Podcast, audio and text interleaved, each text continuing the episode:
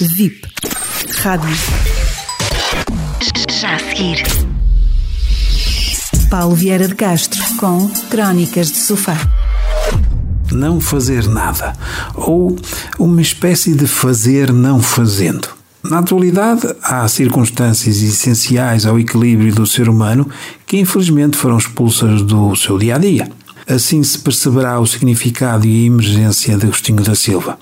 Para ele, passo a citar, era preciso querer nitidamente não fazer nada. Não é abandonar-se ao não fazer nada, é não querer fazer nada mesmo, ter a profissão de não querer fazer nada.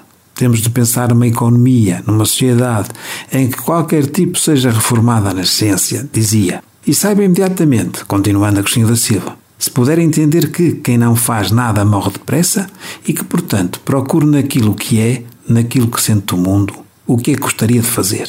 As duas leis deveriam ser: não trabalhe nunca, por favor, esteja sempre ocupado. Apesar de nos estarmos a dirigir, inevitavelmente, para a sociedade do pós-trabalho, abandonar as crenças limitantes, em especial em relação à vida profissional, é muito difícil. Isso eu sei. Porém, como mudar? É algo que me perguntam frequentemente. Fica para já o aviso. Se alguém lhe prometer a mudança, se o seguir, desconfie. Se alguém quiser vender-lhe uma solução para a mudança, desconfie ainda mais. Vou partilhar uma conversa que tive com um amigo de longa data. Ele perguntou-me exatamente isso. Como foi que mudaste? Respondi-lhe que só mudamos quando somos suficientemente fortes para isso. Apesar de manifestamente desiludido com a minha resposta, perguntou: E quando é que somos assim tão fortes? Respondi: Vais perceber facilmente quando for o momento certo. A mudança acontece quando for a única hipótese que te resta.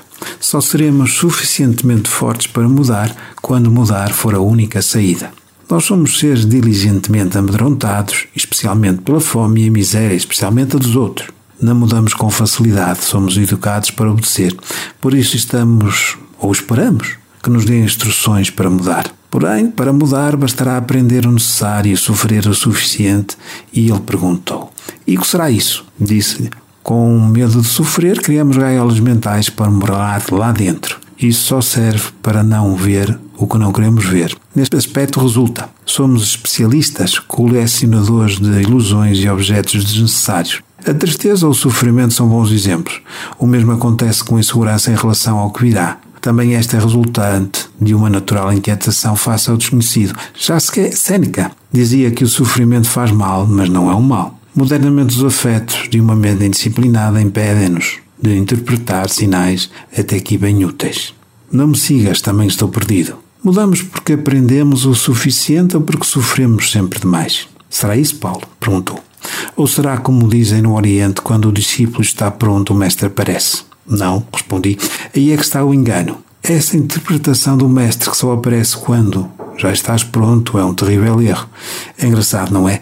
Já ouvi dizer milhares de vezes: quando o discípulo está pronto, o mestre aparece, não percebendo as pessoas que o mestre aparece porque já não é necessário. Não devemos fazer uma leitura literal do dito oriental. Contudo, chamo a tua atenção para um erro de nefastas consequências para a humanidade. Repito mais uma vez: discípulo significa na sua gênese aquele que aprende. Nunca há pessoa que segue alguém, um professor, um escritor, um guru. Também assim, qualquer um deles, o que segue e que o deixa que o sigam, está impedido de aprender. Esta é uma das principais razões pela qual a humanidade deixou de evoluir. Não temos por quem ou por que esperar. Lembre-se então, não me sigas, eu também estou perdido.